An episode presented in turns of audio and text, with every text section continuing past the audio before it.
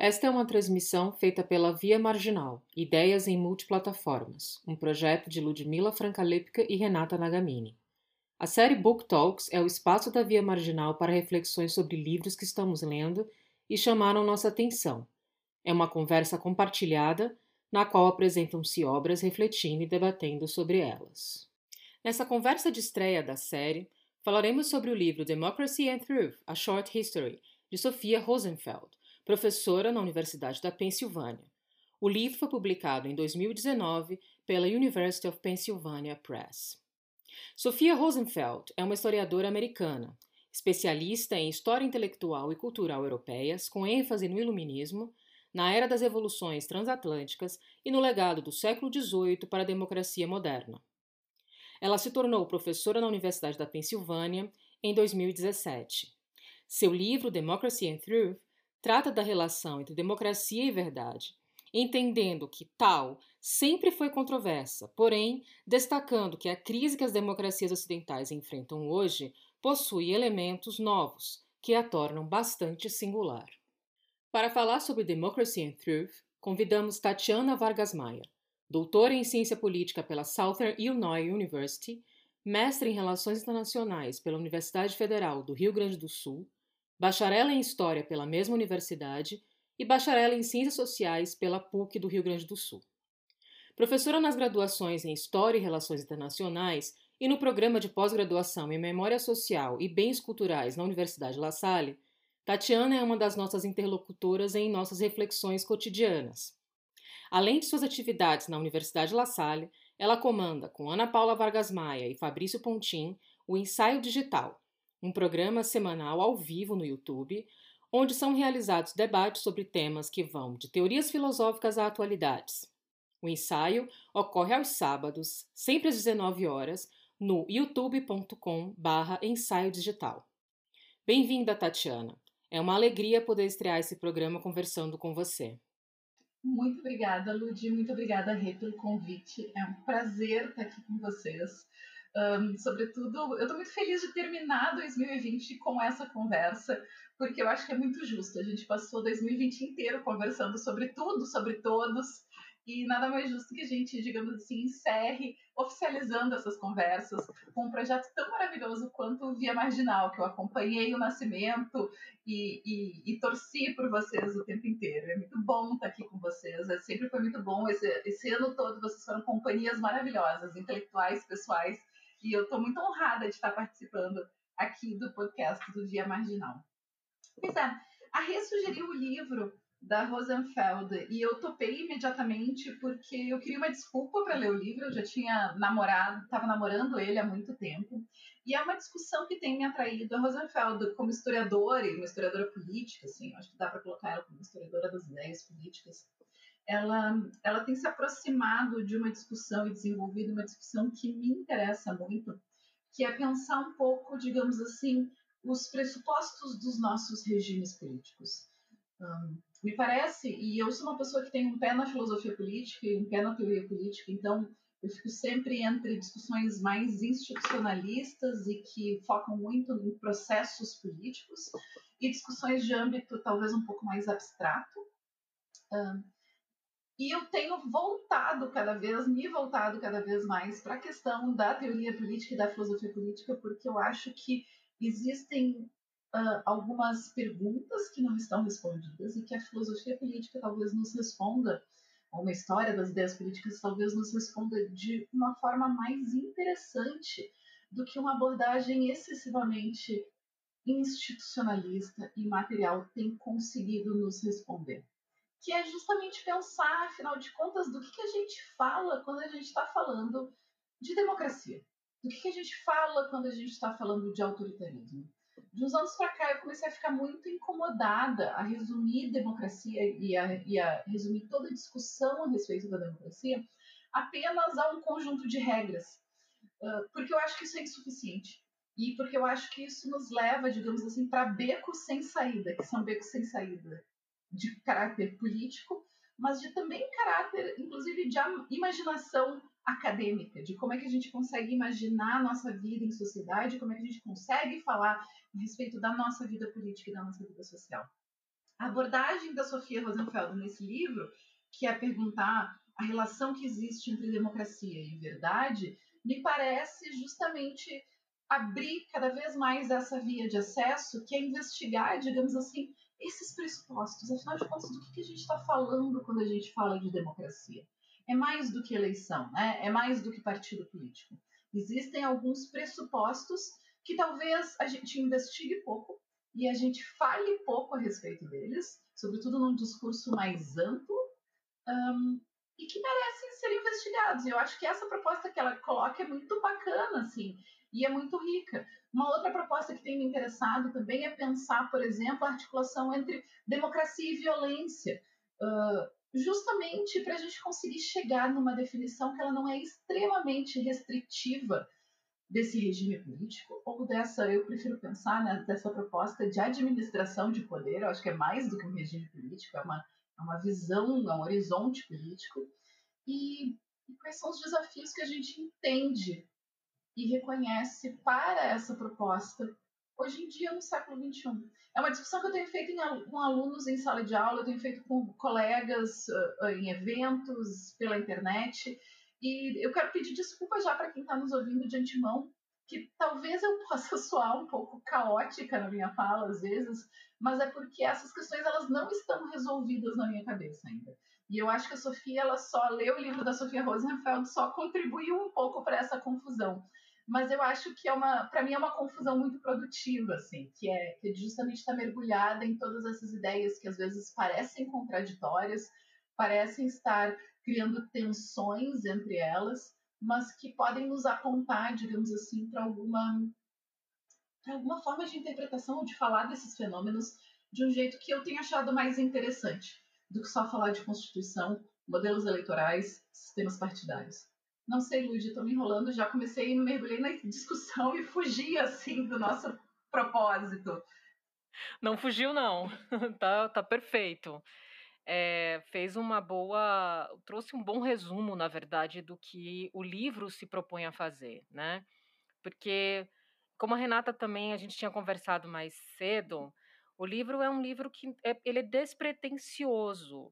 E dentro dessa, dessa falta de pretensão, eu acho que ele se preocupa muito mais, né? A, a Sofia Rosenfeld se, procura, se preocupa muito mais em colocar determinados aspectos, é, abrir questões, do que necessariamente colocar respostas ou fazer longas divagações sobre conceitos. É, e eu acho que você pega muito bem quando você fala que você sai com mais perguntas do que com um pensamento formatado, você pega bem o espírito do livro. Eu acho que o livro é um livro provocador mesmo. Ele é um livro relativamente pequeno, né? Dá para a gente ler é, uma certa velocidade, muito agradável de se ler.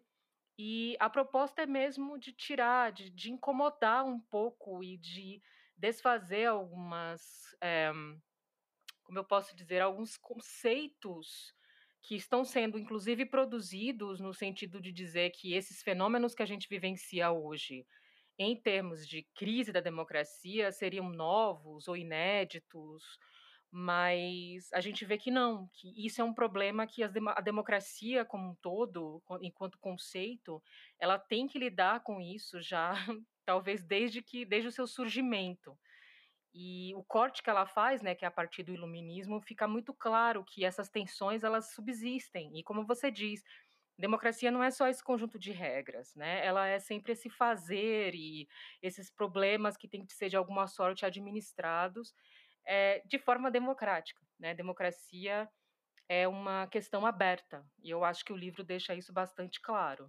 Perfeito, Lud. E Pois é, e daí eu fiquei pensando, te ouvindo, e, e, eu tenho gostado cada vez mais dessa abordagem que tu sugere agora no final da tua fala, que é pensar justamente, digamos assim, a democracia como uma ideia que está em aberto, está em desenvolvimento.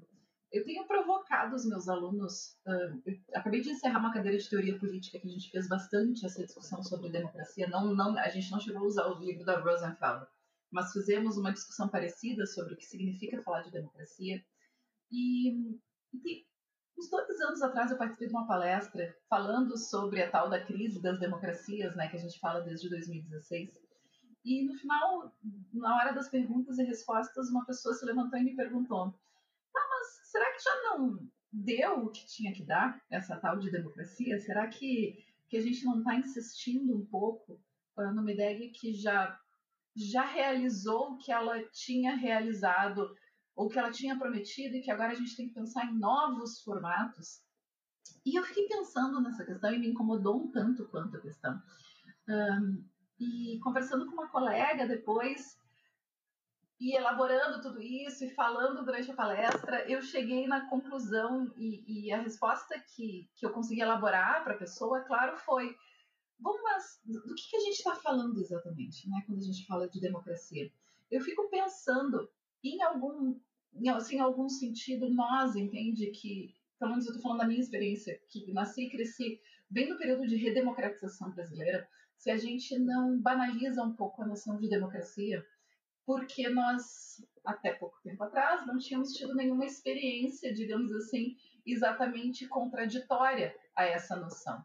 E que a gente normaliza um tanto quanto o que significa ser uma democracia e a gente acaba descuidando dela, certo? E que isso nos leva a uma série de problemas, mas principalmente a noção de que a gente pensa pouco a respeito de um tipo de organização política que, ao meu ver, demanda uma vigilância constante. Lendo o livro da Rosenfeld, eu fiquei pensando nessas questões, né? Me, me retomou essa fala, essa vigilância, que tipo, a democracia já deu o que tinha que dar. A minha resposta no momento foi, naquela palestra, então, foi eu acho que a gente tem que pensar do que, que a gente está falando, e eu, quando falo de democracia, penso justamente como tu disseste, de um regime que está aberto, que é amplo e que ainda está em realização. E a minha provocação clara é pensar quando é que a gente começa a aceitar que nós vivemos em regimes democráticos? E tem toda uma discussão que é uma discussão que a Rosenfeld vai trazer no início do livro dela, né, de dizer, bom, tem muita gente quando vai falar de democracia que quer voltar para a antiguidade clássica. Não é isso que eu quero fazer. Ela mesma se coloca partindo do século XVIII, partindo do momento das revoluções liberais, partindo, digamos assim, da própria, da, das próprias primaveras dos povos na Europa, né, e de como é que a gente pode contemplar a ideia de uma soberania nacional e de um regime que parece que, apesar de nós trabalharmos contemporaneamente com uma noção bastante direta, digamos assim, bastante específica de democracia, que é a da democracia liberal, e daí, quando a gente fala de uma crise da democracia, a gente está falando especificamente de uma crise de uma democracia liberal, que a gente abandonou a reflexão a respeito de diferentes possibilidades da efetivação da ideia democrática, que continua, como tu bem disse, uma ideia aberta e, ao meu ver, uma ideia um tanto quanto radical. O que mais me atraiu no livro da Rosenfeld é que me parece que ela chama a atenção para a radicalidade dessa ideia e para os problemas que todas as ideias radicais vão ter, certo? Nenhuma ideia radical ela vem perfeitamente formatada e pronta para aplicação em qualquer sociedade, independente de contexto histórico, social, político, religioso e por aí vai. Mas que, em alguma medida, nós ainda estamos no processo de, inclusive, entender o que é essa tal democracia. Então, o livro da Rosenfeld ele me provocou nesse sentido, de inclusive pensar quando a gente fala de democracia, do que, que a gente está falando? De não desistir de uma ideia que me parece uma ideia com muita potencialidade, uma ideia efetivamente revolucionária, e talvez não nos acomodarmos num formato de democracia que foi o formato popularizado depois da Segunda Guerra Mundial e que talvez esse sim seja um formato insuficiente. Mas que a insuficiência do formato da democracia liberal não significa necessariamente a falência da ideia democrática. Não sei, Rê, o que, tu acha? Eu tô meio que divagando aqui, Gurias. Você, Tati e a Lismila tocaram em dois pontos fundamentais, assim, para mim, nesse livro, é, que eu acho que merece uma, uma releitura e outra releitura e tal. É, e esses pontos são, primeiro, é, a ênfase que ela dá no, no aspecto aberto né, na abertura da democracia, no corte. E o segundo ponto é, eu acho que, que o, é, o que você chama de radicalidade. Né? Enquanto eu te ouvia, eu fiquei pensando em que, é, que, qual, em que consiste essa radicalidade da democracia para Rosenfeld. É, eu tenho a impressão de que é, um dos ganhos da, que a leitura do livro representa é a, o des, um deslocamento que ela faz da, da, do problema, né, dessa relação entre democracia e verdade, ou alguns deslocamentos, e acho que o primeiro é quando se anuncia a relação, quando se anuncia, né, quando se anunciam essas duas palavras, democracia e verdade, é, a primeira, eu tenho a impressão de que a primeira, a primeira ideia é, é de que a relação é evidente. E, e, o esforço da Rosenfeld me parece ser justamente por é, lançar luz sobre essa autoevidência. E aí ela vai, é, a meu ver, é, vai tentar mostrar, vai tentar colocar claro como historiadora, né, colocar as coisas em perspectiva para mostrar que essa essa relação é muito mais recente do que do que parece e muito mais instável mais tensa do que a gente supõe. E eu acho que para mostrar isso, ela faz um deslocamento aqui é, principal, e eu queria ouvir vocês a respeito, que é, é ela vai olhar para a questão epistêmica, epistemológica. Né? Ela vai pensar essa relação a partir é, a partir dessa chave, né? vai pensar nessa chave, assim, olhando para a, a questão epistemológica. E eu acho que é muito interessante porque quando a gente fala em democracia representativa, é, a gente está trabalhando com uma ideia, com enfim, um conjunto de práticas que se institucionalizam e também tem, são práticas sociais, né? é, que é tão, um conjunto que está ancorado na, nas opiniões, né? na, na, produção e circulação de opiniões. E, e a questão é, importante aí é que as opiniões delas é, se produzem, elas são opiniões acerca de algo. Né? É, e o problema central que a, a, eleição do Trump evidencia, e, e, a gente conhece isso de perto com, com, aqui no Brasil, né, com o processo de ascensão de conformação do bolsonarismo, que pode ser ou não orgânico, enfim. É, mas a questão central aí, eu acho que é, é é, o problema de que os fatos básicos em torno dos quais haveria um consenso forte, que a gente poderia nomear é, de verdade, né? Esse, esses fatos se tornam disputados. Né? Então, é, isso, isso é, compromete, torna muito, muito mais difícil, é, muito mais precário o lugar da opinião né, ou as condições da produção e circulação de opiniões, como idealmente se conceberia na democracia representativa. Então, acho que é, e, e, é, é para esse esse problema que ela me parece é, olhar com de forma muito promissora e profícua, eu acho. É, no que faz no que ela pelo menos me faz pensar assim eu gosto da companhia dela para pensar esse problema porque eu acho que ela não, acaba, acaba fazendo a gente olhar para para como essa para como se dá né, a produção desse consenso em torno de fatos básicos que a gente poderia chamar de verdade factual, né, um consenso forte, é, e para a dimensão moral dessa produção. Eu não sei se isso tem sentido para vocês, é muito caótico, mas eu gosto muito desse aspecto do livro. Né? E, e, e um, segundo aspecto é, é que, e ainda na chave dos deslocamentos, né, ela vai, é, vai aproveitando as leituras que ela faz da Arendt, ela vai organizar um pouco a, essa relação né, de verdade e democracia em dois eixos, né? A verdade e a mentira e a verdade e a desinformação. Né? O que eu acho que facilita a gente é, também compreender e formular melhor determinados problemas contemporâneos. Não sei se isso tem sentido para vocês. Queria ouvir.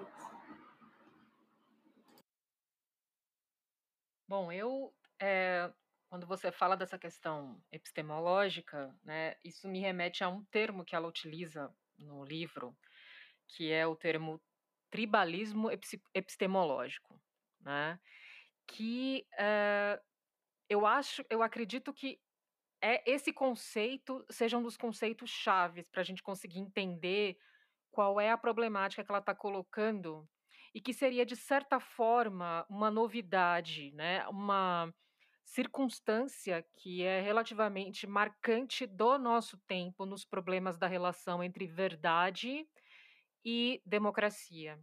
Né? Essa ideia do tribalismo epistemológico que ganha força a partir das redes sociais, da forma como a informação é transmitida, né, o surgimento das bolhas e a ideia de que existe uma inimizade cívica tão grande que até mesmo as percepções sobre o real são informadas a partir dessa noção de inimizade cívica, criando verdadeiramente essas tribos.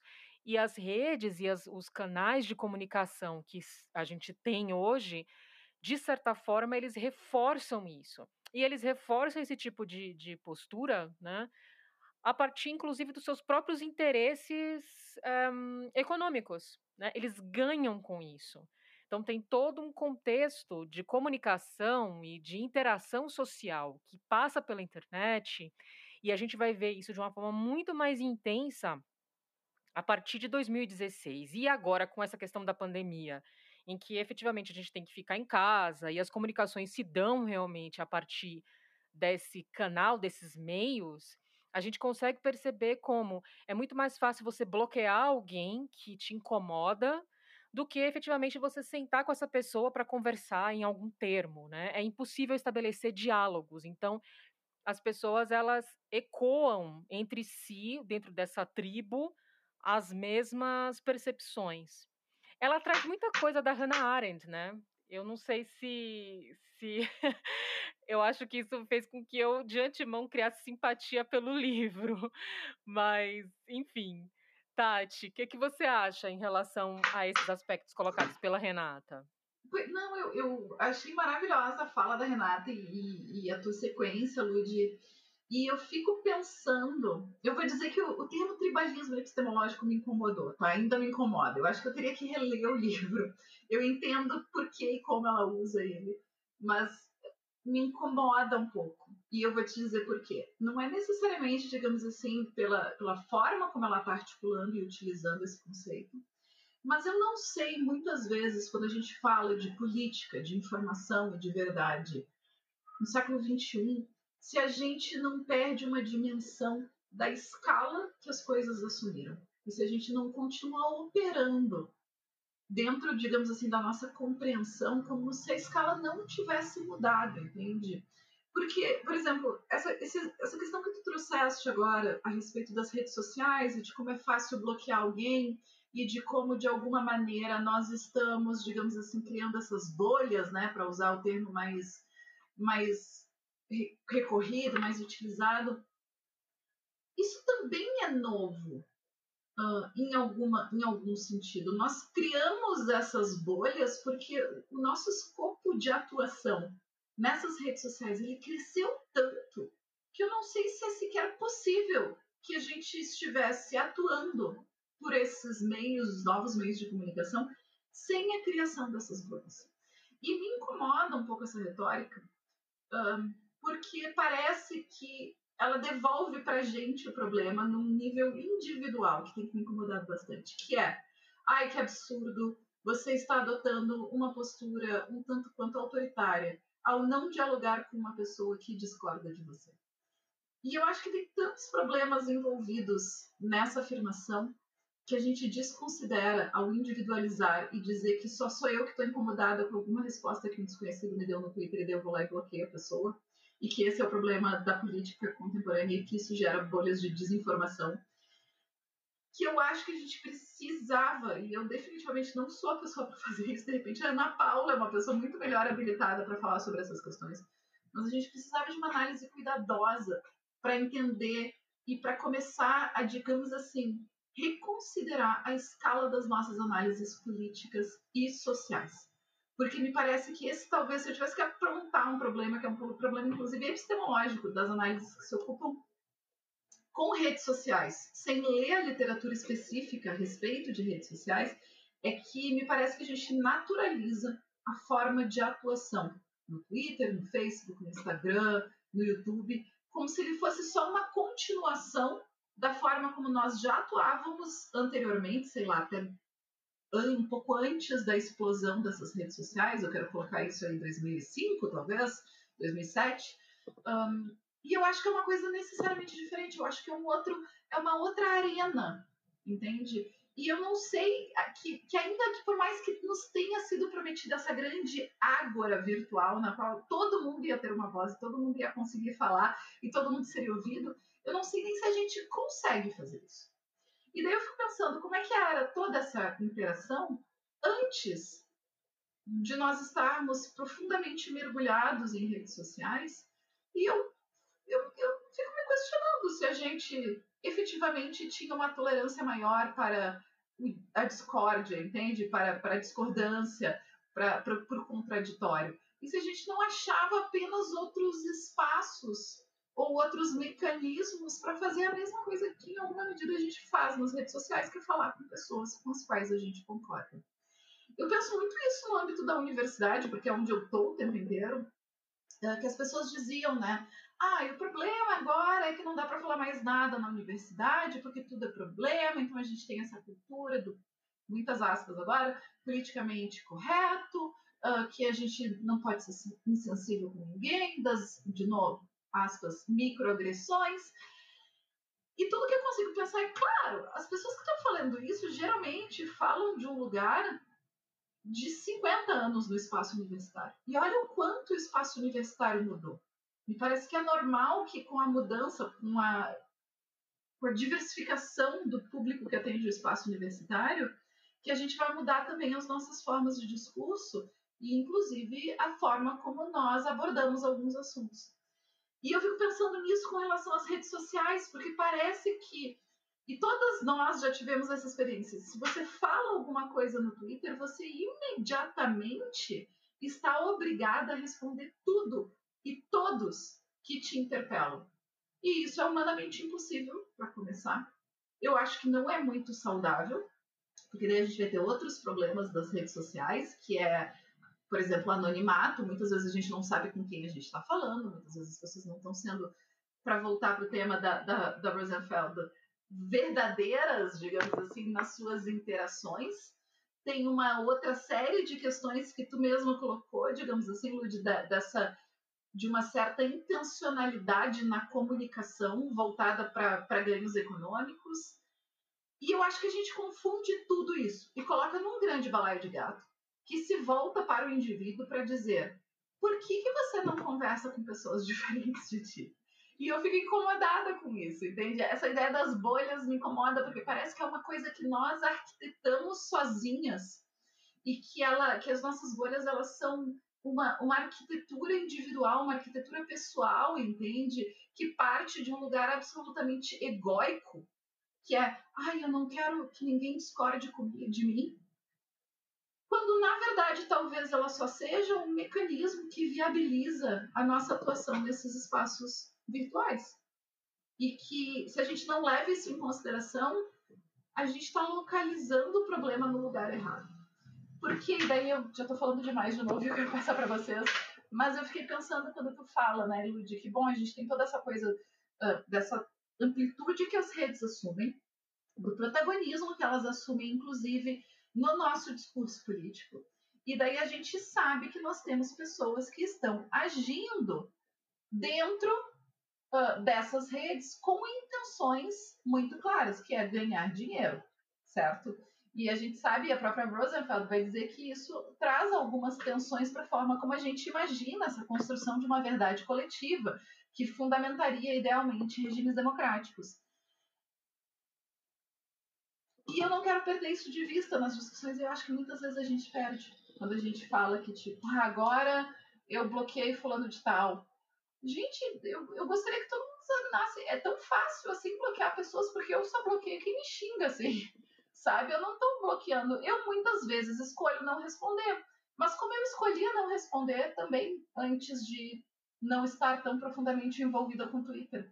Eu não sei, eu estou viajando aqui. O que vocês acham?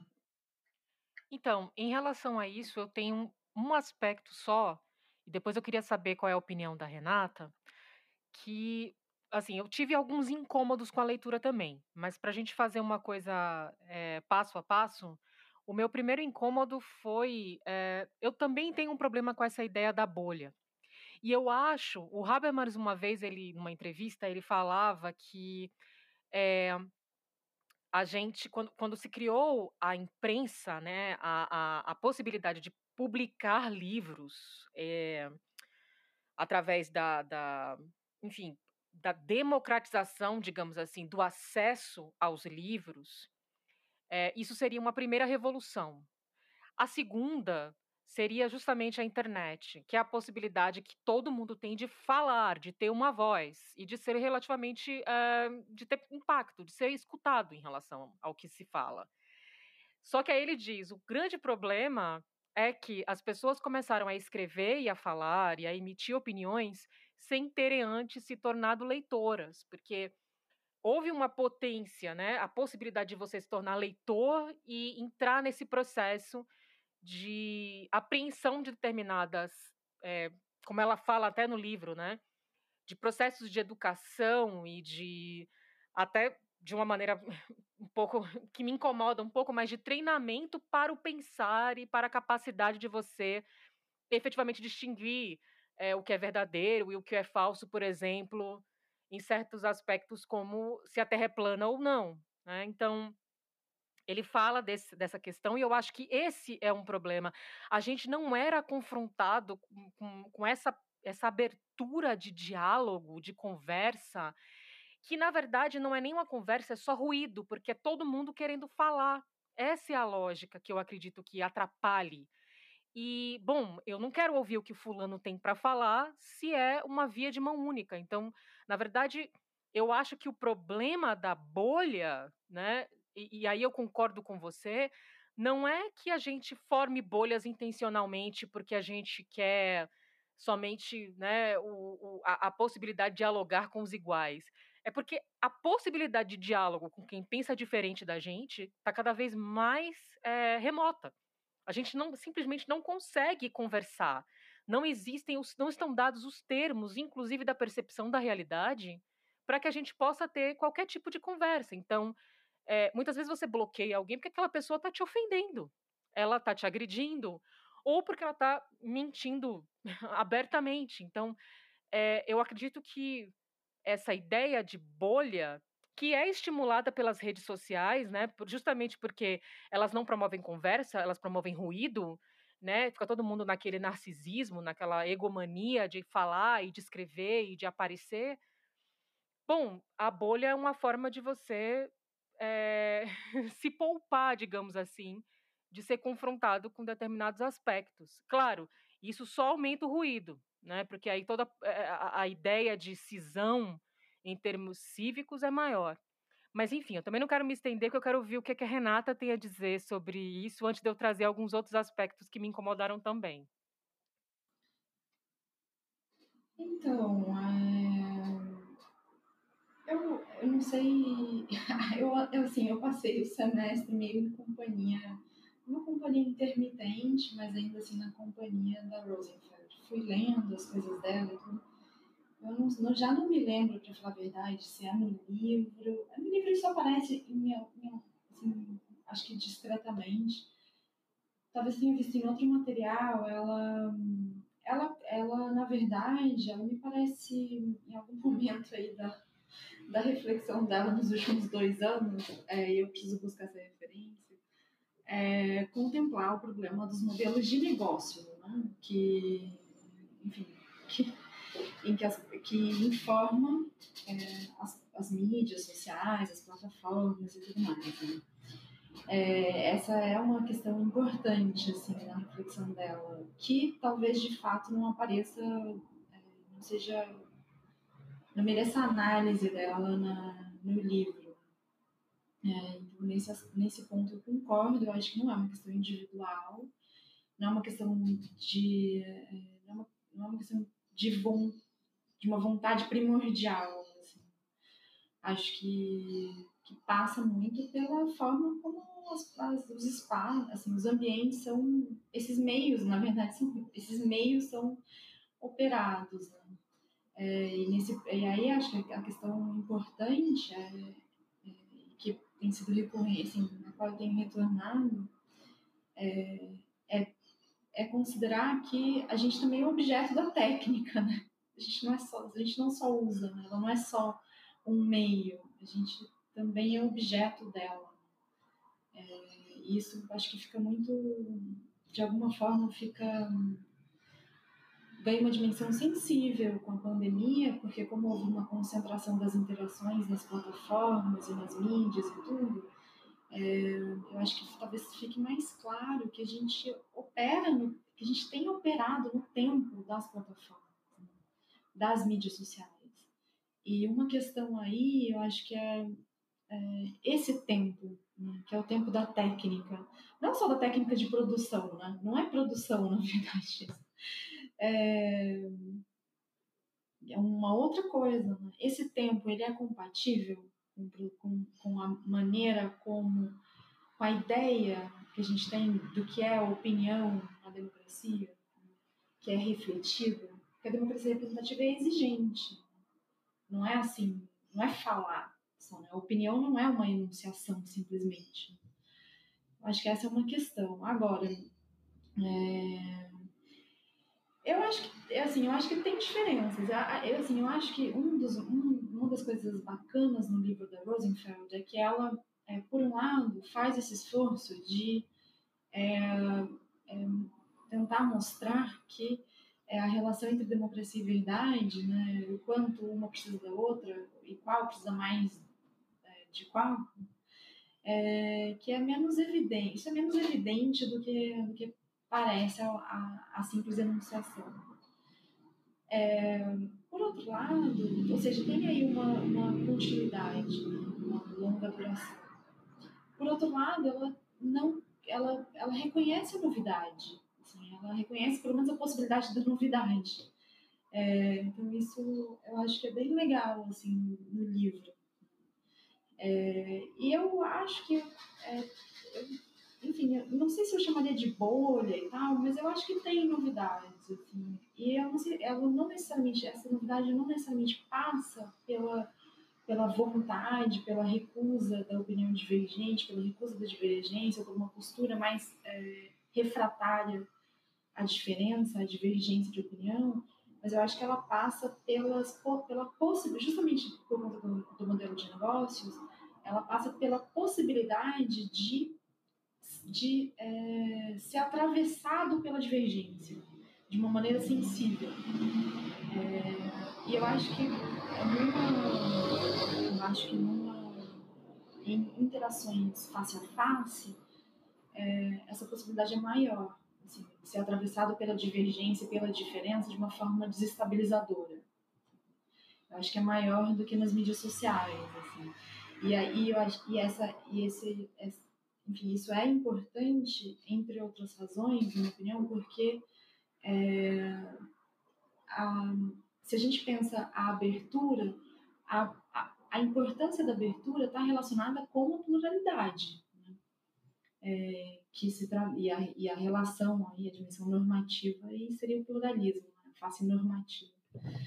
É, e o que, a, o que as mídias me parecem facilitar é a multiplicação de opiniões semelhantes, é, que vão se modelando cada vez mais a própria semelhança. Isso eu acho que é novo.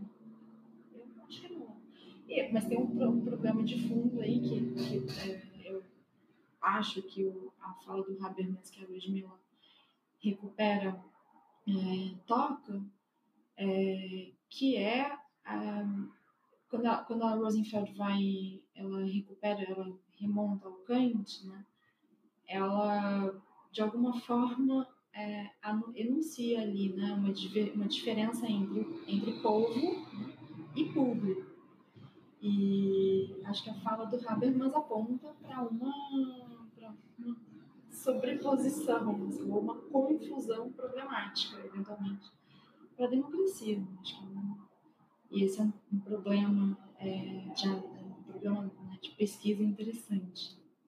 mas não sei se tem sentido, assim, também eu tô falando. E só vou é, lembrar que o, a, o tribalismo epistemológico, né, é, é, do, na verdade é do David Roberts e ela, ela recupera, né, ela usa a categoria, acho, também acho problemática, mas, enfim, é interessante como ela vai tentando cercar e pegar o autor pelo chifre. Eu adorei teu comentário, Rê. Um, queria só trazer isso antes da gente seguir para o próximo ponto que, que a Lud sugeriu, na verdade. Que eu, eu gosto muito de como ela, como ela abre o livro dela e eu acho uma reflexão super bacana, assim, de como é que ela faz a articulação do problema que ela quer investigar no livro, né, nessas 150 páginas que ela nos dá que ela diz que, independente de como é que a gente está pensando e que modelos de democracia a gente está abordando, parece que a ideia da democracia ela está predicada numa aspiração a uma verdade coletiva. E eu acho, quando eu, quando eu falei lá no início da radicalidade da ideia democrática, eu acho essa ideia que ela retoma muito radical, entende? Que parte do projeto democrático é aspirar à construção de uma verdade que, que é coletiva, ou seja, ela não, não é individual, ela não é de grupos pequenos, ela é de uma coletividade.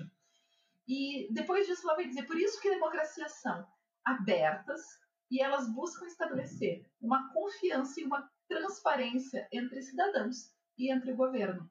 E a tua fala sobre a pluralidade, o pluralismo, agora me, me remeteu de novo a essa abertura da Rosenfeld, porque eu acho essa ideia muito radical, entende? E, e, eu não sei o quanto a gente consegue realizar dela. E, e por todo, todas as questões que tu trouxe, tu pontuou bem sobre modelos de negócio, sobre o uso de redes sociais, inclusive sobre o uso de redes sociais num ano como 2020, que é bastante atípico, um, me parece quase que um, um horizonte não realizável, entende? Que a ideia democrática me parece cada vez mais utópica que é como é que as sociedades complexas e que heterogêneas e que enfrentam os desafios que nós temos enfrentado nos últimos anos, nós conseguimos estabelecer num sistema aberto uma relação de confiança e de transparência entre cidadãos e governos. Né? E, e eu gosto dessa articulação dela porque eu acho que ela permite muito bem explorar, como vocês já trouxeram, tanto tu e a Lud, a ideia de uma verdade versus uma mentira e de uma verdade versus dinâmicas de desinformação que parecem que estão. Isso é uma outra coisa que eu fico me perguntando, se elas estão cada vez mais presentes ou se é só a nossa percepção, porque elas estão talvez um pouco mais visíveis.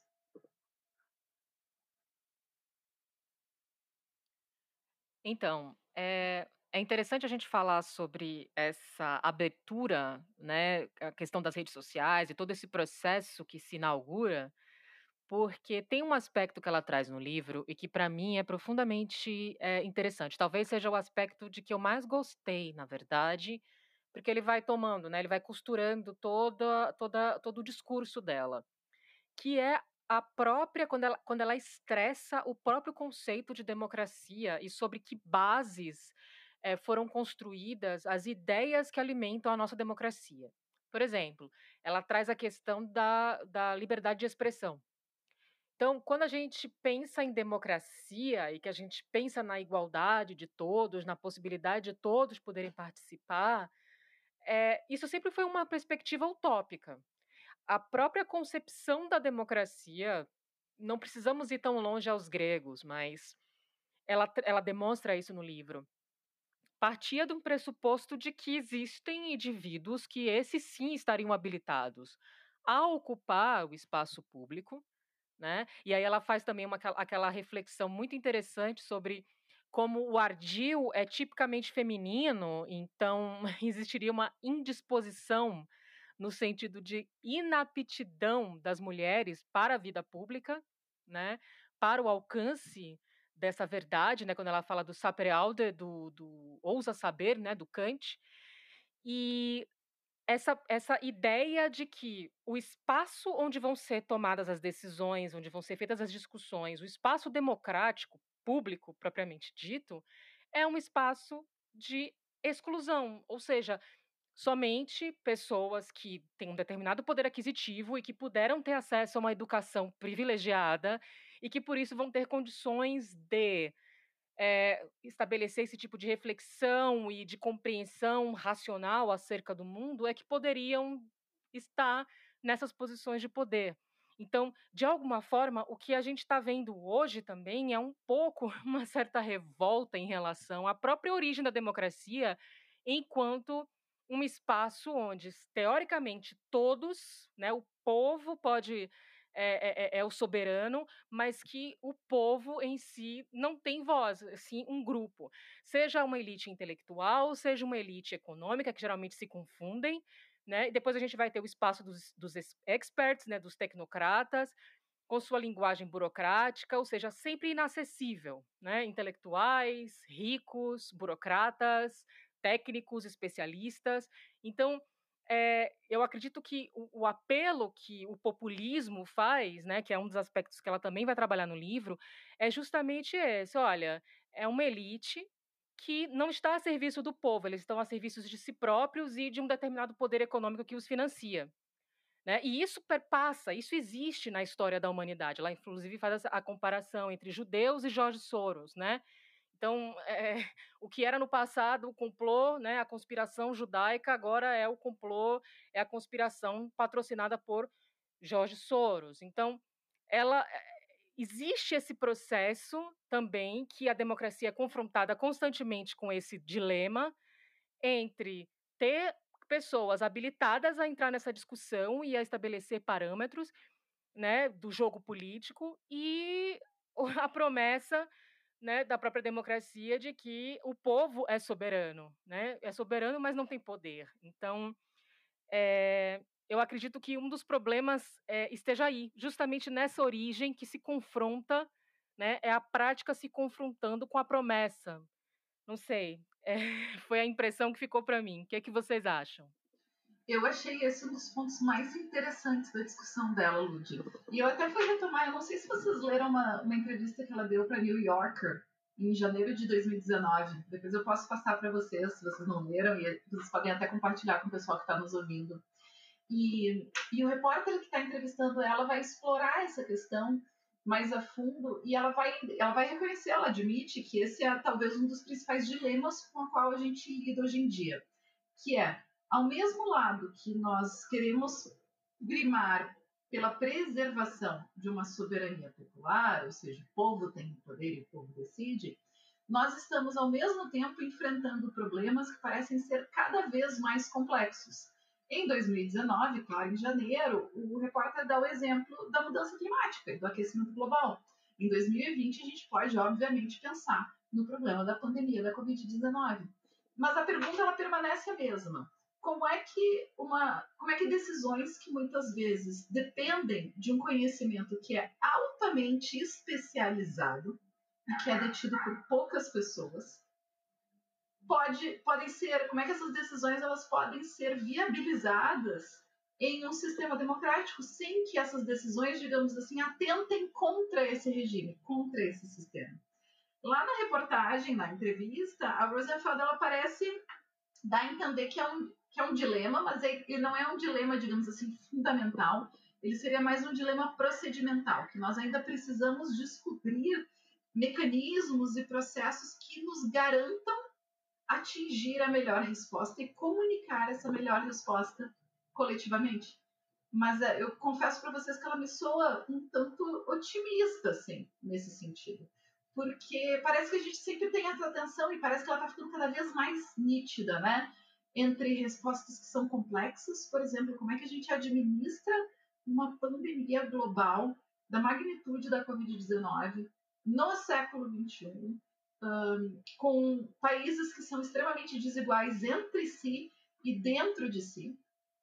E as respostas, muitas vezes, que são oferecidas pelo outro grupo, que a gente pode denominar, puxando o tempo que tu trouxe, de grupo populista, elas geralmente são respostas que tendem por uma simplicidade, né? Que é de dizer que o problema ele não existe, que é válido tanto para a resposta à, à crise climática, crise climática quanto à crise pandêmica, ou que a solução ela é banal, da cloroquina, a gente pode pensar, já existe um remédio, o remédio é barato e ele está amplamente disponível. E, e, me parece que talvez esse seja o grande dilema, de como é que a gente vai articular isso. É, eu acho que hum, o dilema de fato é esse. Eu também é, tenho a impressão de que tá todo mundo, né, ou pelo menos uma parte do mundo, é, buscando saídas para esse problema. Ela propõe algumas que acho que uma delas é, é interessante e aí há certa convergência, né, certo consenso que se forma em torno dela, que é mostrar como, as, como é, certos dados, conhecimentos, é, fatos, né, o, o, acesso real, como tudo isso é produzido. Né? Eu me lembro que a, eu é, li há um tempo o livro da Patrícia Campos Mello, por exemplo, e a Patrícia também faz uma sugestão é, nessa linha mostrar como a notícia é produzida. E ela tem colocado isso em prática ali na, na Folha de São Paulo e tudo. É, então, acho que mostrar é, como se faz, né, é, me parece ser uma das saídas que a Rosenfeld apontava né, há uns anos, e, e acho que há um certo construção de um certo entendimento é, em relação a essa proposta. É, a própria, enfim, a própria pandemia, né, acho que de alguma maneira a, a coisa acabou indo por aí também. Né? Por mais difícil que seja né, a compreensão de como a ciência se produz, é, e essa é um, esse, é, essa, esse é um problema para o qual a Arendt já aponta na condição humana, diga-se de passagem, é, por mais difícil que seja a compreensão, é, a pandemia acabou trazendo né, os procedimentos da ciência mais para o centro do debate, né, daquilo que é assim o um mundo restrito e fechado né, da, da produção da ciência para o centro do debate público. Então, desse ponto de vista, acaba sendo um ganho. Né? Hoje, acho que as pessoas, mais gente está mais familiarizada com esses procedimentos do que há um ano. Eu não sei, eu tenho, quero pensar que sim, sei lá. Eu cheguei ao livro a partir de uma palestra da qual nem gostei muito, da Lynn, da Lynn Hunt, e, foi um pouco por essa discussão todo mundo populismo e tudo. A Rosenfield, eu acho que é bom lembrar, ela é uma, uma historiadora das ideias, como, como a Tatiana disse, e especialista em senso comum. Né? O grande livro dela é o livro dela sobre senso comum. É, então ela está muito bem posicionada assim, para pensar o populismo. É, e, eu, e eu acho que, no fundo, ela faz de uma maneira interessante, como a gente vem conversando, que é, é, é deslocando a discussão é, para epistemologia, né? E, na, e, nessa chave do pluralismo. Então, bom, é uma questão de pluralismo, é uma, o populismo remete a uma questão do pluralismo, é, mas que não é só assim da, da, da convivência, né? é, é, também epistemológica.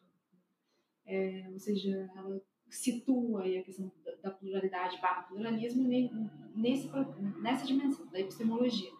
É, e aí a tensão que se configura é essa que vocês é, é, indicaram é, muito precisamente, né? assim, que é entre é, a soberania popular, né? o que a gente poderia chamar de soberania popular tudo, né? a ideia de povo na democracia, e é, os tecnocratas, ou a, que a gente poderia chamar de elite intelectual, se quiser, aí com, com alguma sobreposição com a elite econômica. É, nos termos dela, essa tensão seria entre o senso comum, não é como um chão compartilhado, é, de, de um conhecimento compartilhado, conhecimento forjado a partir da experiência, tudo que seria uma instância de certa resolução de conflitos, assim, e a dimensão do conhecimento técnico. É, agora, eu acho interessante, é, pelo menos, a, o fato de que ela constrói o problema dessa maneira. Eu acho que aí ela faz ver uma, acho que ela é uma articulação diferente e, e a meu ver, promissora assim, para pensar esse problema. Por quê? Porque eu acho que parte da dificuldade que a gente tem hoje é, de pensar o fenômeno do populismo, é, se a gente quiser chamar assim, ela é uma dificuldade de é, compreender, de primeiro aceitar, né, depois compreender que é, determinados grupos e atores é, que estão fora de um certo projeto, é, eles fazem operações epistêmicas também. E eu acho que a gente tem dificuldade de aceitar e entender isso. Assim.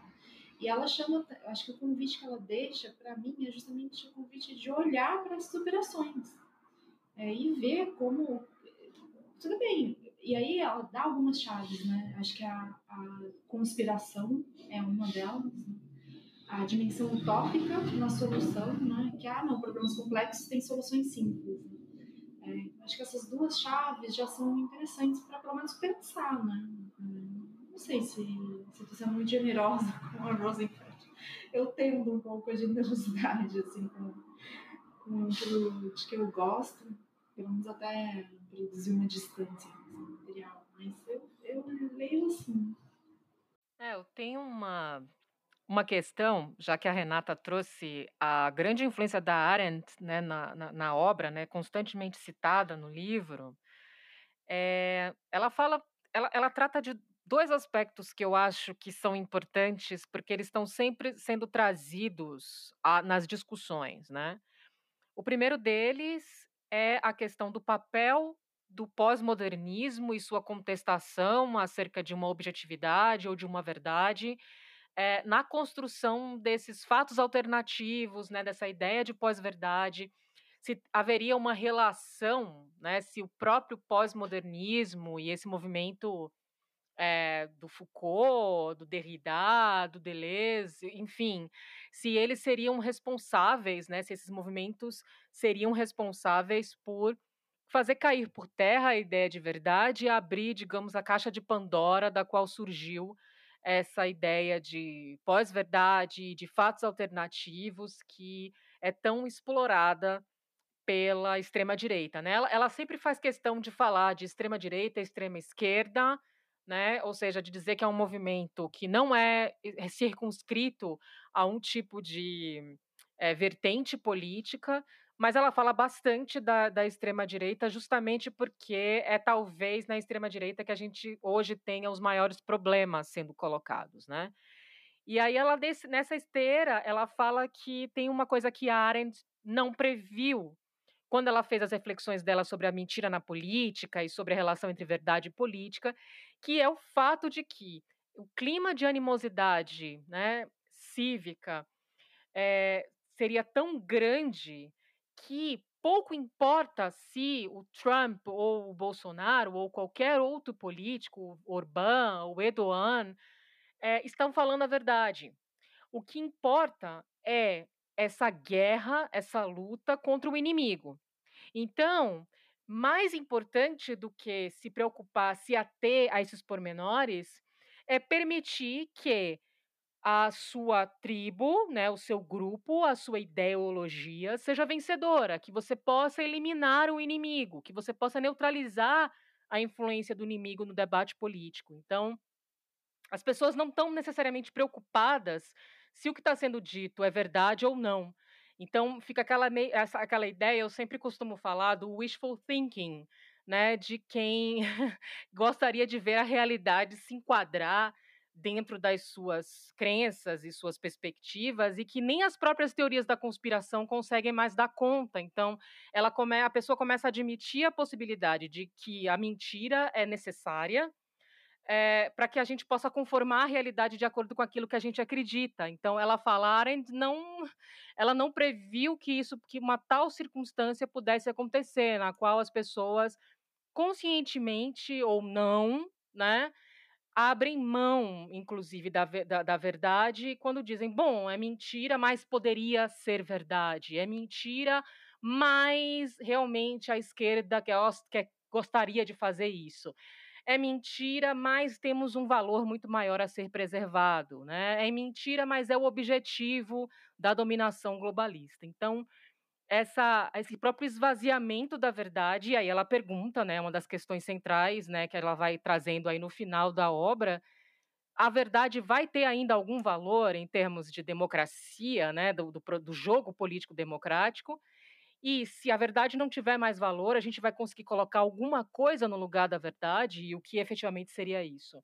Eu gostaria de ouvir a Tati e a Renata acerca dessas inquietações aí que eu tive durante a leitura da, da Sofia Rosenfeld.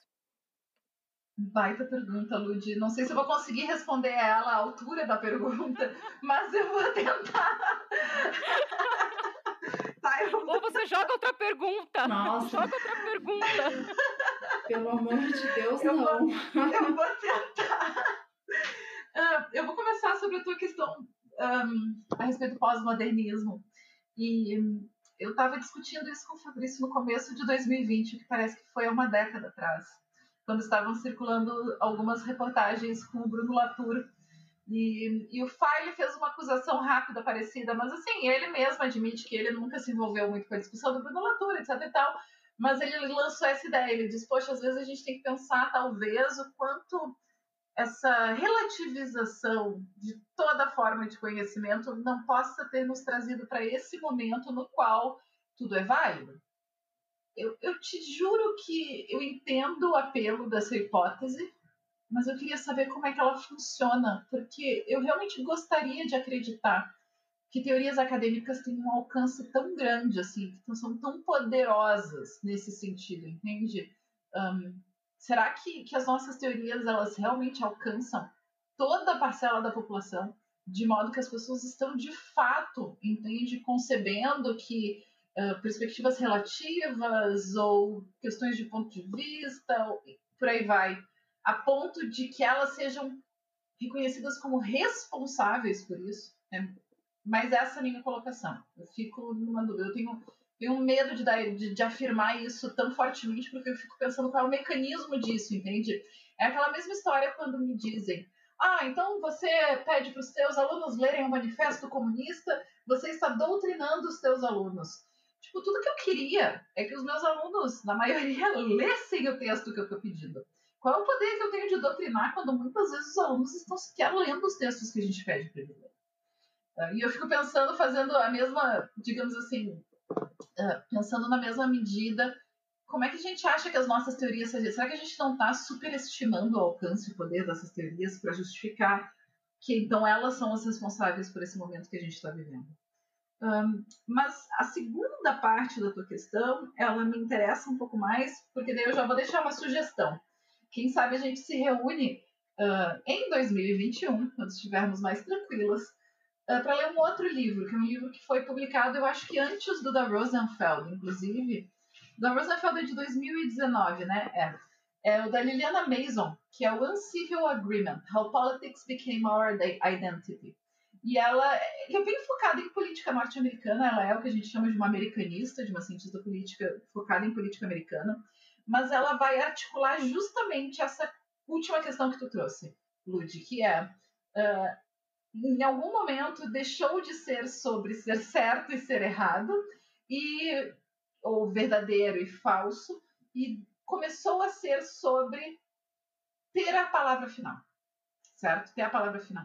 E já lendo o texto da Rosenfeld, eu estava me lembrando desse livro da Liliana Mason, e lendo e te ouvindo agora, me lembrei novamente dele, porque eu acho que ele traz uma outra chave de leitura que é bem interessante e que a Rosenfeld traz no começo do livro dela, né? Que ela vai dizer de novo, falando sobre democracia de verdade, etc e tal. Ela passa muito rapidamente sobre a noção de que parece que o nosso problema é que ao invés de nós termos um livre mercado das ideias em democracias contemporâneas, o que nós temos é uma luta pelo poder de determinar o que se passa por verdade, o que se configura e o que é aceito como verdade. E daí ela vai trazer dois, digamos assim, duas variáveis que são confundentes para essa situação, que é capitalismo e que é Estado Nacional.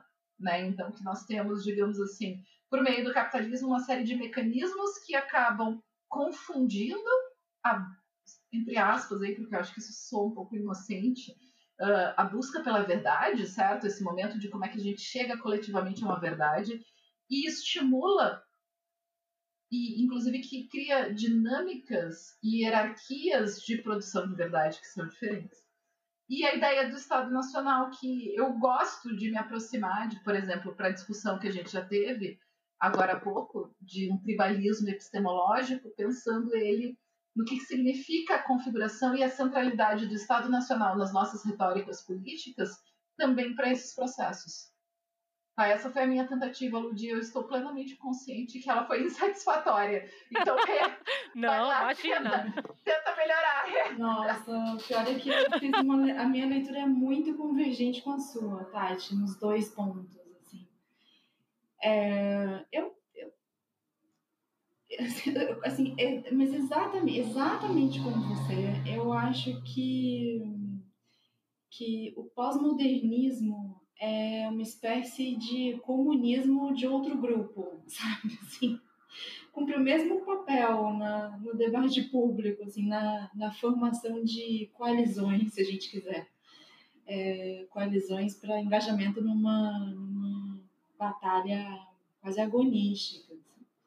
É, não, não acho que as ideias, assim, acho que as ideias importam, claro, se eu achasse que elas eram totalmente desimportantes, eu acho que eu falei outra coisa. É, ou não, porque eu gosto, então provavelmente faria a mesma coisa. Mas, mas enfim, eu, eu acho que as ideias importam, porém eu não acho que elas tenham esse alcance, sabe?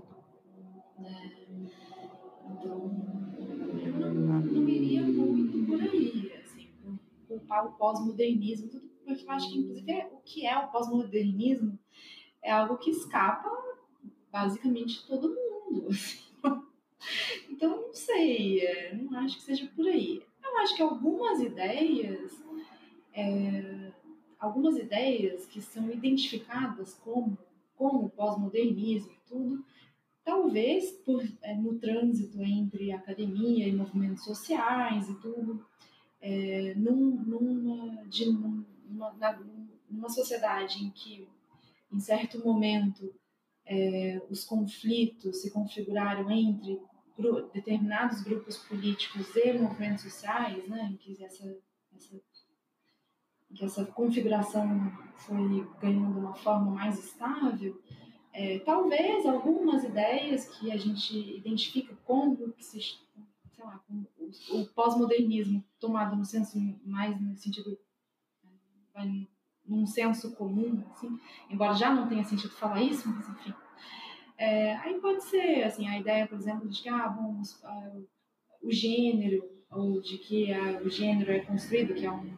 enfim, é redundante falar, ou que o sexo não é natural, é uma construção social, essas, essas ideias, é, sim, pode ser que, que elas tenham importância no debate público e tenham é, ou tem importância na configuração de conflitos é, contemporâneos? Pode ser.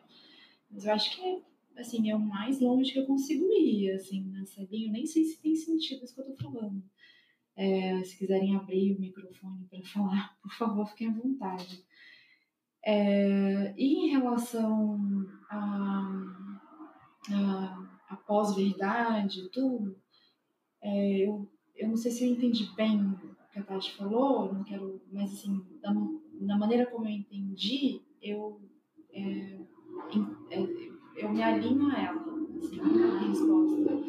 É, eu, assim, eu acho que não é propriamente a verdade que está em crise, assim, ou o, a importância da verdade, eu acho que é, eu acho que ela é disputada, mais intensamente disputada hoje. É, sobretudo quem diz o que é verdade. Assim, tem mais é, competidores, digamos assim. É, mas não acho que a verdade como ideia esteja em desprestígio, sabe? Por isso que eu acho que a coisa, ah, a afirmação de que é uma pós-verdade tudo, acho que isso sempre acaba tendo que ser é, mais especificado, assim, sabe? Acho que requer mais palavras. É... Não sei se tem sentido. Agora, se, e, aí eu concordo com a Tati no, seguinte, ah, bom, a, acho que a, é a verdade hoje, quem diz a verdade é mais disputado, tem mais competidores é, do que em outros tempos, talvez, né? E, ou, e meios diferentes para meios diferentes. Acho que isso é muito importante. Assim. Hoje, os meios materiais de comunicação são mais diversos. É, e isso importa muito, porque se a gente está falando de epistemologia, a gente está falando de comunicação.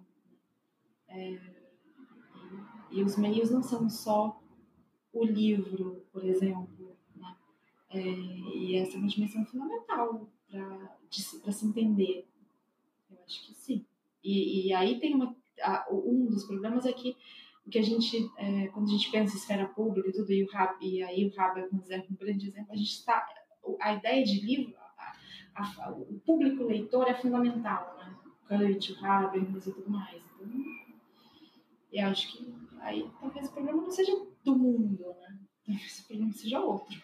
Mas essa tua última colocação da gente pensar na multiplicação dos meios de comunicação, eu fiquei pensando na real que tem isso, né? Eu, eu sempre fico pensando se eu não estou sendo excessivamente ingênua ou acessando a história de uma perspectiva muito convencional, entende? E se já não existiam outros meios de comunicação e a gente só não presta atenção neles. E eu, eu tendo a achar que não. Eu já li uma série de reportagens dizendo que, por exemplo, a grande revolução em termos de comunicação na Índia não foi a internet, não foi uh, não foram os computadores, porque a gente sempre pensa na Índia nesse sentido, né, no salto que eles deram em termos de desenvolvimento de produção tecnológica, mas que foi o SMS, foram celulares muito baratos e planos de dado que não cobravam o SMS. Uh, e eu acho que a gente tem que contemplar, a gente geralmente tem uma tendência a focar na última tecnologia e a gente esquece que tem algumas tecnologias que já estão conosco há algumas décadas e que continuam muito ativas e muito influentes. Eu penso muito no SMS por isso. A gente teve toda aquela discussão sobre o WhatsApp durante as eleições, né? Que agora tem muitas operadoras que liberam o WhatsApp do plano de dados, então as pessoas não pagam a mais para usar e como isso facilita.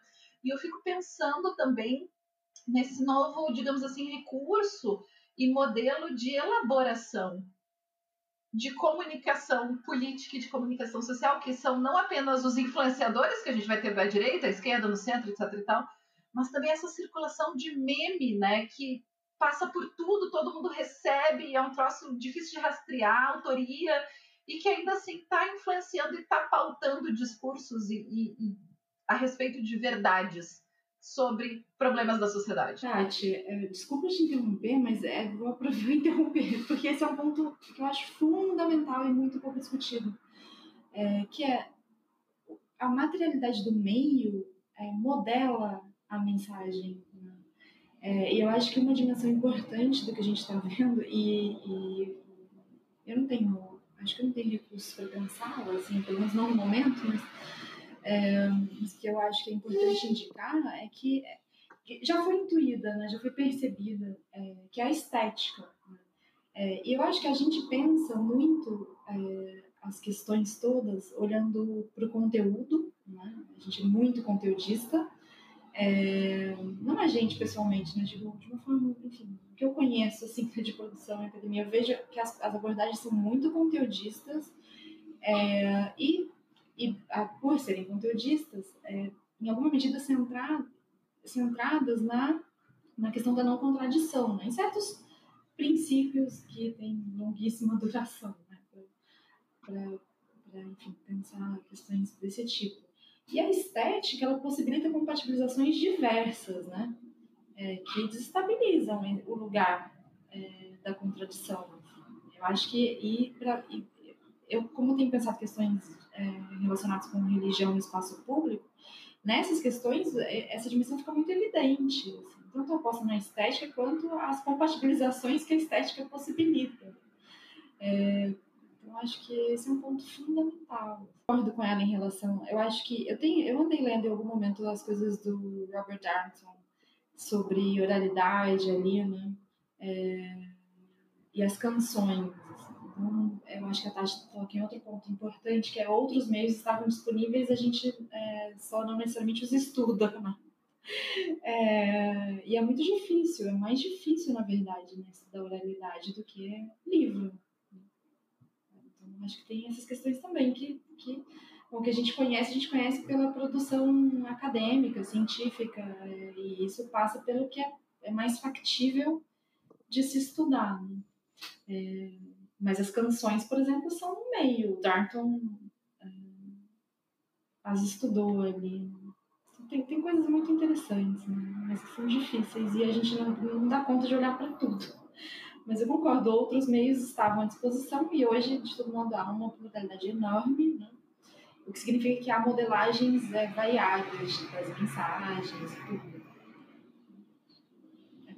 É. É exatamente isso que eu fico pensando, Rê, e me incomoda um pouco, sabe? Essa retórica do desde os tempos mais remotos, nunca antes na história da humanidade, sempre me incomoda, porque eu acho que a gente tem uma visão de história que é sempre tão parcial e tão fragmentada, por maiores que sejam os nossos esforços de dar conta dessa história, que a gente acaba ignorando um monte de coisa. E a gente tem um monte de viés, inclusive na produção historiográfica. E a gente sabe que um desses grandes vieses é a escrita.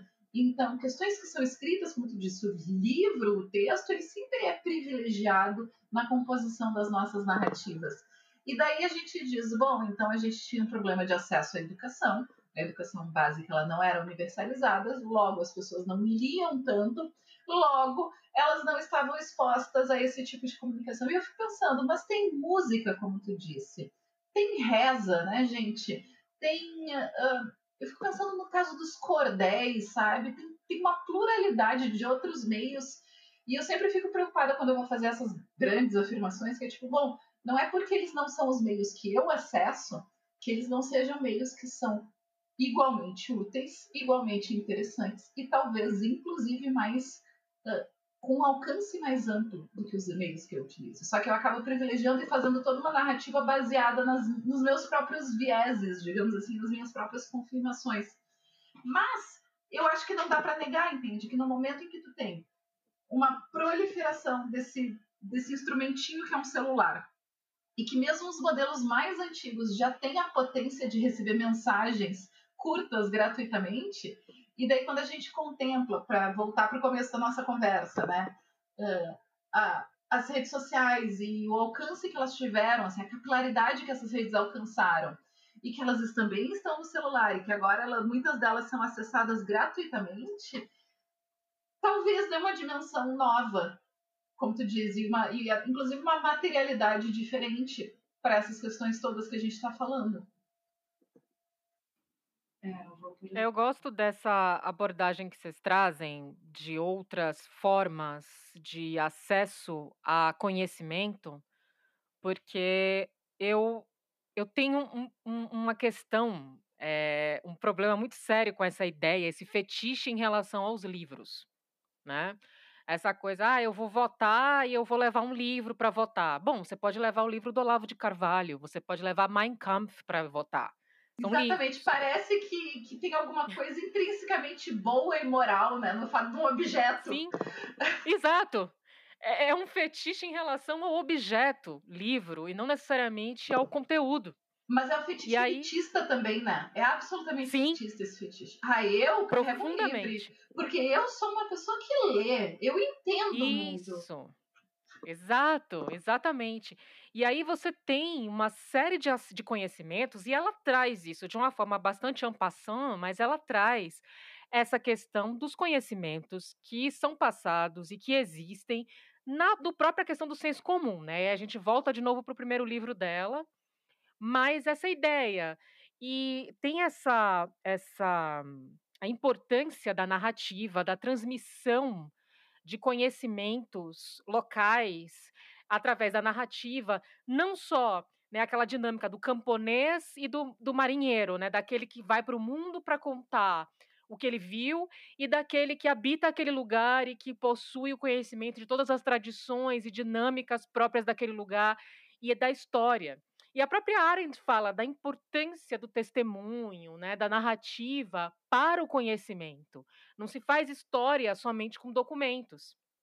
Você deve saber disso infinitamente mais do que eu, porque eu estou só trabalhando com a Hannah Arendt, mas a gente tem fontes, a gente tem o papel da memória e toda essa possibilidade de, inclusive, desconstruir determinadas circunstâncias que foram institucionalizadas e que não necessariamente são é, um retrato do que é real ou mesmo verdadeiro. Então, eu acredito que a gente precise começar a rever realmente essa relação meio elitizada que o conhecimento foi adquirindo e que é talvez um dos problemas que fazem com que a democracia é, hoje, né, da maneira como está sendo colocada, ainda seja vista né, no jogo político como uma tarefa de determinadas situações e pessoas é, especiais, específicas é, e iluminadas, né? Então a gente sempre volta para essa ideia do, da que pode inclusive justificar uma tirania se a gente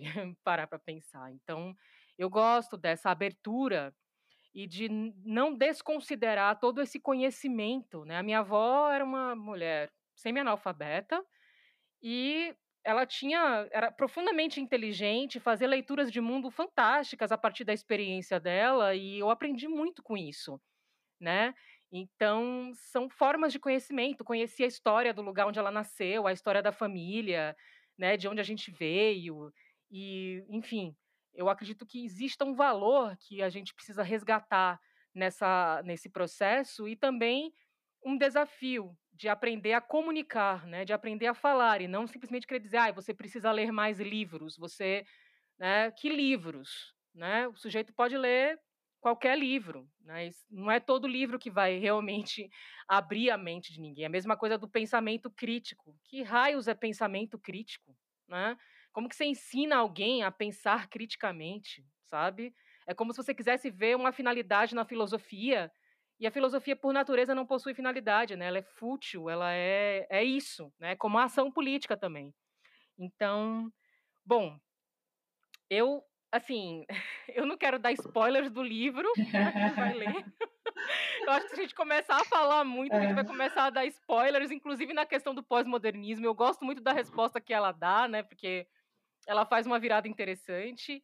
E eu assim, eu amei essa conversa. Eu já estou super animada para ler o livro da Liliana Mason, é, que eu estou devendo a mim mesma ler. E já digo, Tatiana, você é marginal e você tem que vir aqui de novo para a gente falar do livro da Liliana Mason e talvez de outros livros também, porque afinal de contas a gente faz isso, né? A gente conversa praticamente todos os dias sobre ideias. E, e é importante a gente criar essa, essa, essa conversa sobre livros, inclusive para desmistificar o livro, né? Exatamente. Eu amei, Ludy, muito obrigada pelo convite, sério. Foi uma conversa maravilhosa, fluiu tão bem. E tanta coisa para falar ainda, mas enfim, eu acho que tu tem razão, é melhor a gente não dar spoiler do livro e só deixar o pessoal provocado para ler, para ir atrás do, do livro da Rosenfeld desse, uh, mas dos outros também, por que não? E claro, fico à disposição, basta me chamar, vocês sabem disso. A gente marca um horário e a gente vai falar de mais livros aqui no Via Marginal. Adorei, Gurias, muito obrigada. Também adorei, foi super divertido. Tava louca para conversar um pouco sobre esse livro, é, porque bom, eu, pelo menos, gosto de, de, conversar em torno de ideias e com amigas. É, foi super, super bacana estar com vocês já quase, quase Natal. É, e tentar entender melhor né, algumas ideias da Rosenfeld, Democracy and Truth. Né, esse livro, enfim, que me encantou, assim, me chamou a atenção. Fui ler outras coisas dela depois, mas é, acho que ela toca em aspectos fundamentais pontos fundamentais, ajuda a entender, a formular determinados problemas, antes de entender até, acho que ajuda a formular determinados problemas.